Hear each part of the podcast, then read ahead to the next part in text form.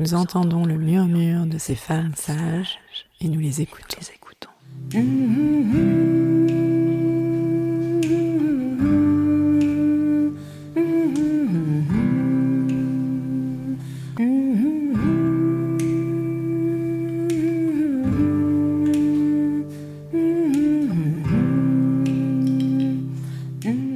Marie-Joseph Sorel-Cubizol est socio-épidémiologiste spécialisée en santé périnatale et chercheuse à l'INSERM, l'Institut national de la santé et de la recherche médicale, jusqu'en 2020. Titulaire d'un doctorat en sciences sociales de la santé, ses travaux s'inscrivent dans le domaine de la santé périnatale en épidémiologie sociale avec une attention particulière aux inégalités de santé, qu'il s'agisse des déterminants socio-professionnels et ceux liés au sexe, à l'identité sexuelle ou à l'origine géographique, ainsi qu'au mode de vie. Ensemble, aujourd'hui, nous allons parler du lien entre violence et santé, plus particulièrement entre violence et santé mentale. Bonjour Marie-Jo. Bonjour. Alors peut-être pour commencer, est-ce que vous pouvez nous expliquer en quelques mots ce qu'est l'épidémiologie et l'épidémiologie sociale? Oui, volontiers. L'épidémiologie, c'est l'étude des problèmes de santé dans les populations leur distribution dans le temps, l'espace, l'étude des facteurs influents sur la santé, sur les maladies et aussi sur les comportements liés à la santé, les comportements préventifs ou de soins. C'est une discipline scientifique qui recourt aux méthodes quantitatives, c'est-à-dire biostatistiques et probabilité. Et l'épidémiologie sociale, c'est une sous-spécialité en quelque sorte qui s'intéresse aux conditions de vie et euh, aux facteurs sociaux comme facteur de risque pour la santé. Alors notamment les événements, les éléments de la vie professionnelle, de la vie familiale, de l'histoire individuelle, par exemple le parcours migratoire, les caractéristiques géographiques. Et l'épidémiologie, elle produit des connaissances applicables au niveau des groupes, au niveau des populations, et pas euh, au niveau de l'individu, comme on a souvent tendance à le penser.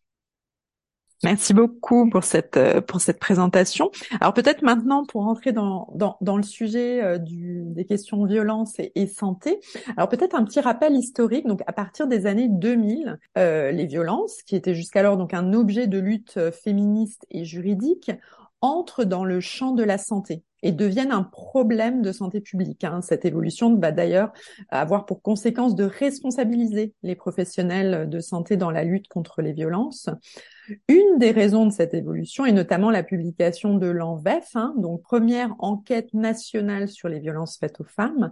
Vous êtes membre de, de l'équipe de cette enquête où vous traitez justement les conséquences des violences sur la santé. Est-ce que vous pouvez tout d'abord revenir sur le contexte euh, de l'époque qui permet l'émergence d'une telle étude? Euh, Le souvenir que j'en ai, c'est la carence de données en France. C'est-à-dire que nous ne disposions pas en France de données sur la fréquence les, euh, de, femmes victimes de violences et sur les violences envers les femmes en général. Donc, euh, lors de la conférence internationale euh, de Pékin de 95 sur les droits des femmes, la délégation française euh, s'est rendue compte que, comparé à d'autres pays à économie comparable, on dira, on n'avait pas de données nationales. Donc, ils sont revenus en persuadant le gouvernement français de l'époque qu'il était tout à fait urgent et important de, réaliser une enquête nationale sur les violences envers les femmes ce travail avait été, a été confié à une démographe, une sociodémographe qui s'appelle Marie Jaspard. Et c'est elle qui a constitué l'équipe. Nous étions une dizaine avec des disciplines scientifiques différentes. Euh, il y avait un homme et tous les autres, toutes les autres étaient des femmes. Et j'étais la seule épidémiologiste de l'équipe, la seule chercheuse d'INSERM. Il y avait des chercheuses CNRS, et des démographes, euh, des chercheuses universitaires en démographie. Si hum, Marie Jaspard m'a contactée pour ce, ce, volet, je dirais, euh, santé, outre le fait que j'étais une chercheuse INSERM, donc en fait, travaillant sur la santé, c'est que je venais de publier un, un, article sur les violences pendant dans la période qui suit une naissance, hein, un, article venu d'une enquête sur la santé des femmes après une naissance, où nous avions posé la question sur les violences. Et nous avons montré quelle était la fréquence des violences dans l'année qui suit la naissance et qu'est-ce qui se passait pour ces femmes. À ce titre, j'étais aussi membre de la commission qui a été présidée par le professeur Henrion sur euh, les violences, euh, violences faites aux femmes et santé. Ça, c'est pour le, contexte un peu académique, en fait, hein, comment, comment cette, enquête, euh, cette enquête a démarré. Et j'ai le souvenir que les premières réunions scientifiques de l'équipe de recherche ont eu lieu au printemps 97 pour une collecte des données de l'enquête en VEF qui a eu lieu en 2000.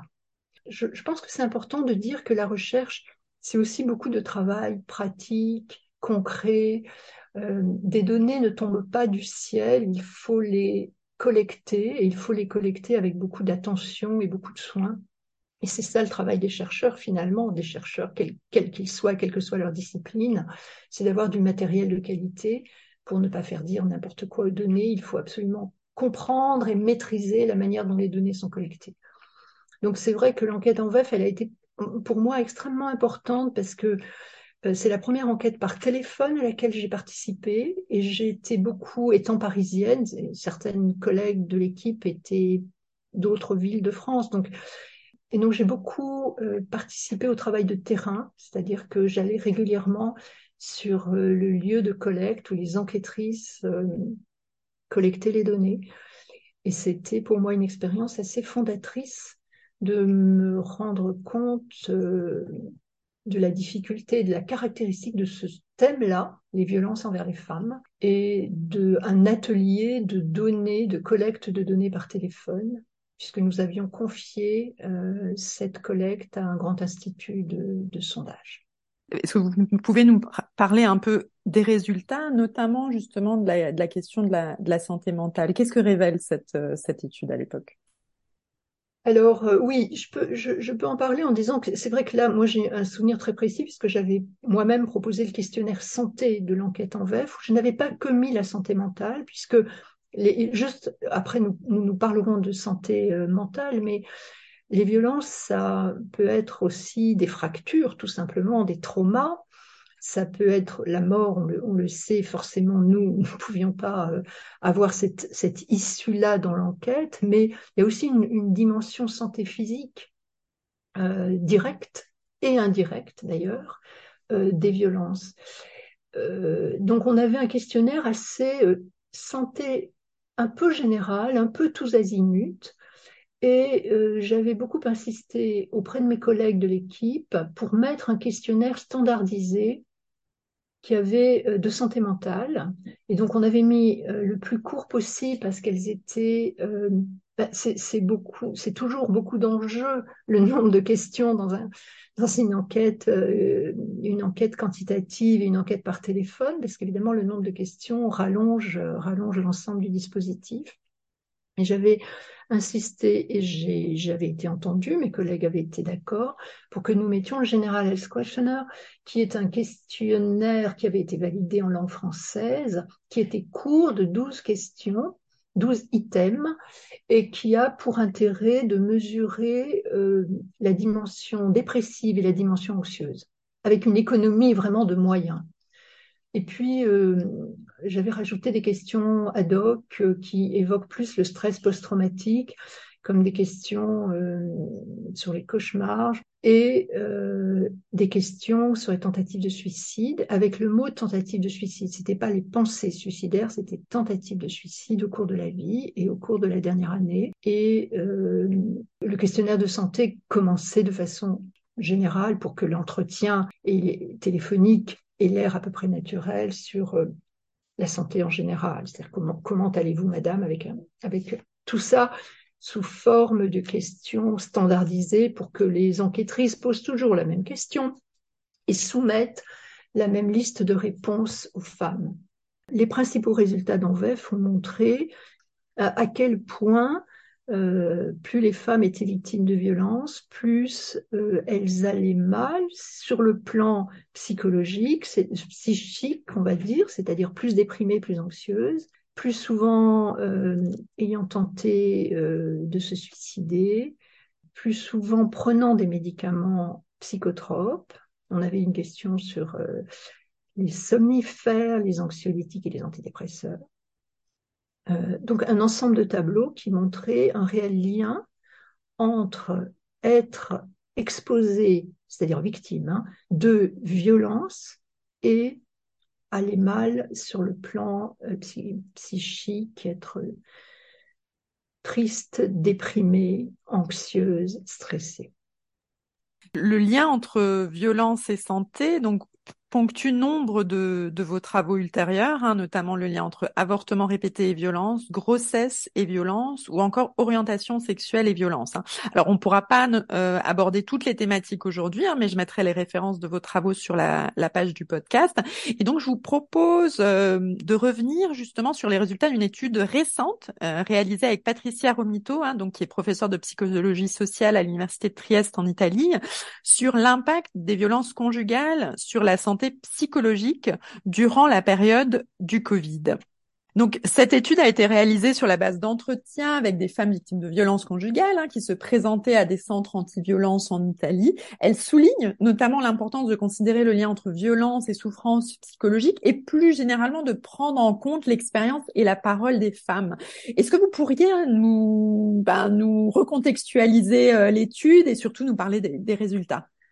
Oui, très volontiers. L'étude, elle est, née effectivement de l'épidémie du Covid et euh, du fait que euh, les médias français, italiens, probablement du monde entier, avaient la grande frayeur de euh, se dire mais il va y avoir une épidémie dans l'épidémie, c'est-à-dire une épidémie de violence envers les femmes si elles sont confinés en fait et avec leur euh, avec leurs conjoints, avec leurs partenaires.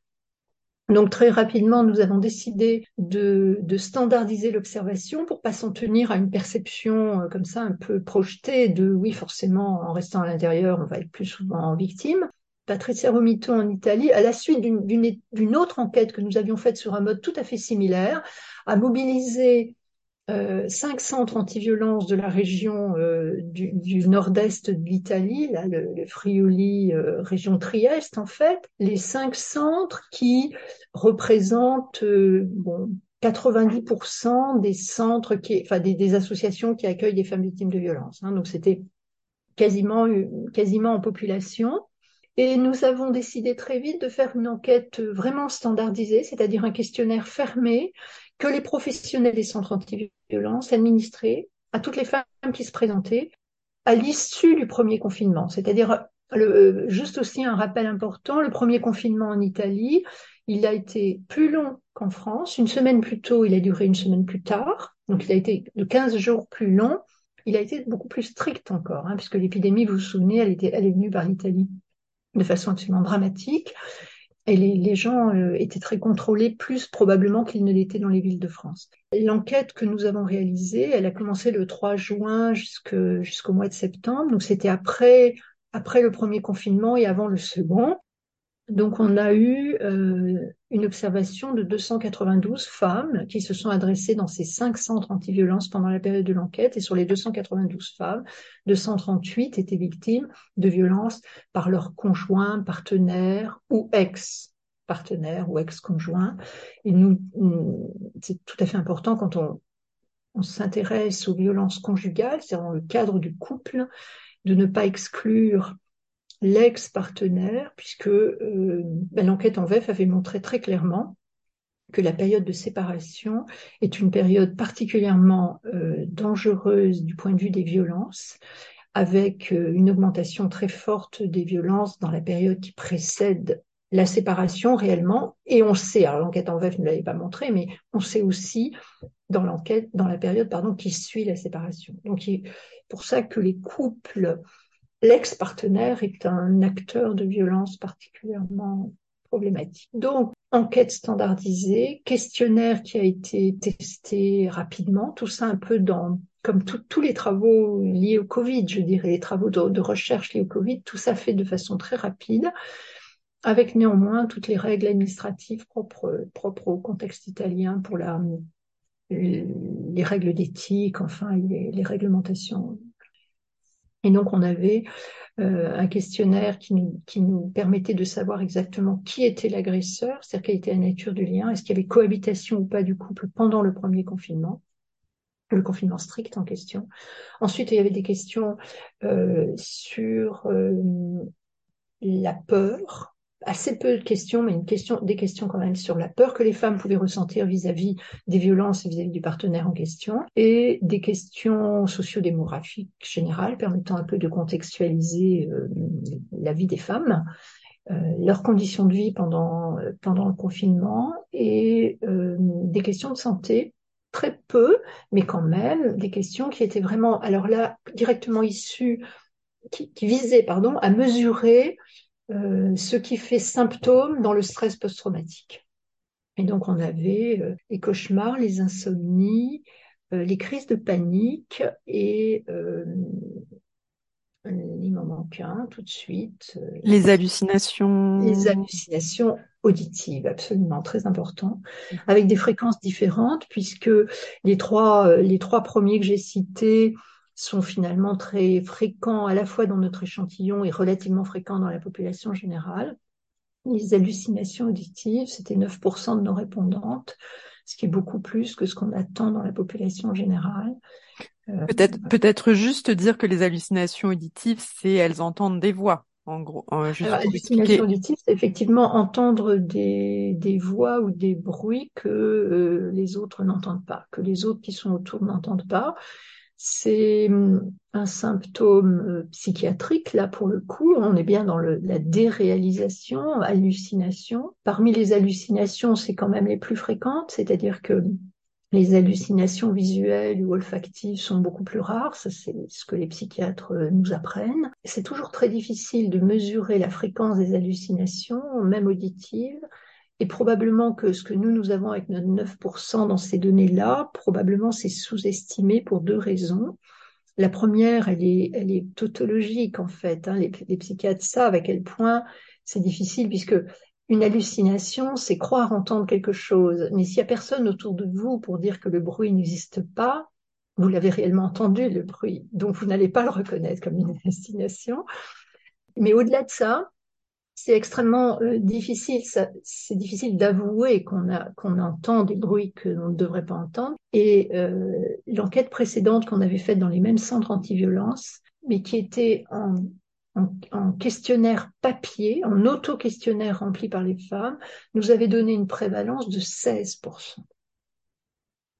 Alors que là, en, en questionnaire hétéro-questionnaire, comme on dit, mhm. c'est-à-dire posé par quelqu'un en face à face ou dans quelques très rares cas par vidéo, comme nous parlons en ce moment, Géraldine, on arrive à 9%. Et là, c'est réellement, comme c'est les mêmes populations, euh, enfin les mêmes populations, la même manière de recruter les populations, les échantillons, euh, c'est probablement juste la passation du questionnaire qui nous fait passer de 9% à 16%. Et qui nous laisse penser que le 9% est sous-estimé. Elles osent pas le dire, en fait. Elles n'osent pas le dire à quelqu'un d'autre parce que c'est reconnaître qu'on est un peu malade. Voilà. Et c'est une maladie difficile à avouer, quoi. Mm. Voilà. Et alors, c'est ça qui est, qui est fondamental, je pense. Justement, vous parliez de de l'importance de contextualiser. Euh, bah, vous allez revenir sur les résultats, mais c'est que cette souffrance psychologique, en fait, elle peut se retourner contre elles parce qu'elles sont bien conscientes que ça, ça peut avoir cet effet-là, je pense. J'imagine qu'elles sont conscientes que ça peut avoir cet effet-là, ou de toute façon, je ne sais pas à quel niveau de conscience tout ça se passe, mais euh, déjà, il y a une espèce de frein euh, d'amour propre, on, on, va dire en langage le plus courant possible, hein, qui est que c'est pas simple de reconnaître qu'on est euh, soi-même atteint de quelque chose qui nous fait perdre la raison, parce que là, on est, on est dans la déréalisation, si vous voulez. Donc, c'est probablement le symptôme le plus problématique des quatre symptômes. Et puis c'est objectivement plus rare, il faut pas non plus, enfin c'est objectivement plus rare.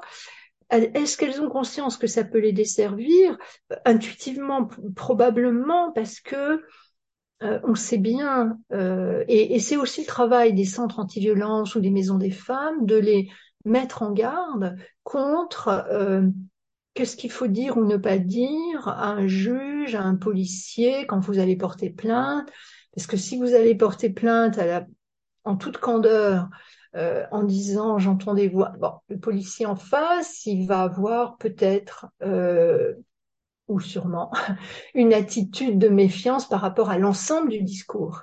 C'est-à-dire comment comment croire quelqu'un qui dit qu'elle entend des voix alors qu'il n'y en a pas. Donc évidemment, c'est quelque chose qu'on qu'on dit pas, qu'on dit pas spontanément de toute façon, et qu'on dit encore moins dans un contexte euh, où on est victime de violence et où on veut demander soit protection, mise à l'abri, voire réparation dans certains cas. C'est aussi vrai d'ailleurs à, moindre degré pour des choses comme les cauchemars ou comme les insomnies. Parce que quel, effet ça a, les cauchemars et les insomnies, sur le quotidien des femmes? Outre que ça leur pourrit la, nuit, mais ça leur pourrit le jour. Parce que quand on dort pas et qu'on est réveillé par des cauchemars, on n'est pas de bonne humeur le lendemain. Enfin, je veux dire, il faut être concret et, pragmatique. Et du coup, ça rend la vie euh, beaucoup plus difficile, ça rend la vie euh, insupportable au, fil du temps. Et du coup, on va s'adresser aux autres, on va s'adresser à l'entourage, fatigué, de mauvaise humeur, et ça rend pas les relations euh, et les échanges faciles, quoi. Hein. Donc, quel effet ça a sur la personnalité des femmes que d'être victime de violence Il faut arriver à le, comprendre, à le décortiquer en termes psychologiques et en termes aussi des liens sociaux. Quel, impact ça a sur le lien avec la voisine qui est gênée parce qu'elle entend des bruits dans l'appartement tout le temps, avec la, concierge de l'immeuble, avec la mère, etc., etc en épidémiologie sociale, euh, toute, la bibliographie, toute la littérature sur les réseaux sociaux, elle est très illustrative pour ça, parce qu'elle représente ça sous forme de, de sphères et de... On parle de la personne et puis on, élargit les sphères. La famille très serrée, puis la famille un peu plus large, et puis le réseau d'amis, et puis les collègues de travail, et puis la ville, et puis le quartier. Le quartier d'abord, la ville ensuite. En fait, on, comprend euh, de façon simple, en fait, à quel point cette femme victime de violence ou de domination par un, homme abusif, elle a sa vie qui est peu à peu déconstruite pour le coup, voire détruite dans les cas les pires, mais déjà déconstruite au quotidien. Est-ce que vous pouvez développer juste euh, très brièvement sur les résultats de cette étude? On avait dans le questionnaire une, euh, typologie des violences. On avait 12 questions sur les différentes violences dont les femmes étaient victimes, 9 dont elles étaient, elles, directement victimes, et 3 qui impliquaient les enfants quand il y avait des enfants. Donc, il y en a 3 qui concernent pas toutes les femmes, qui concernent que les femmes qui avaient des enfants avec le partenaire violent.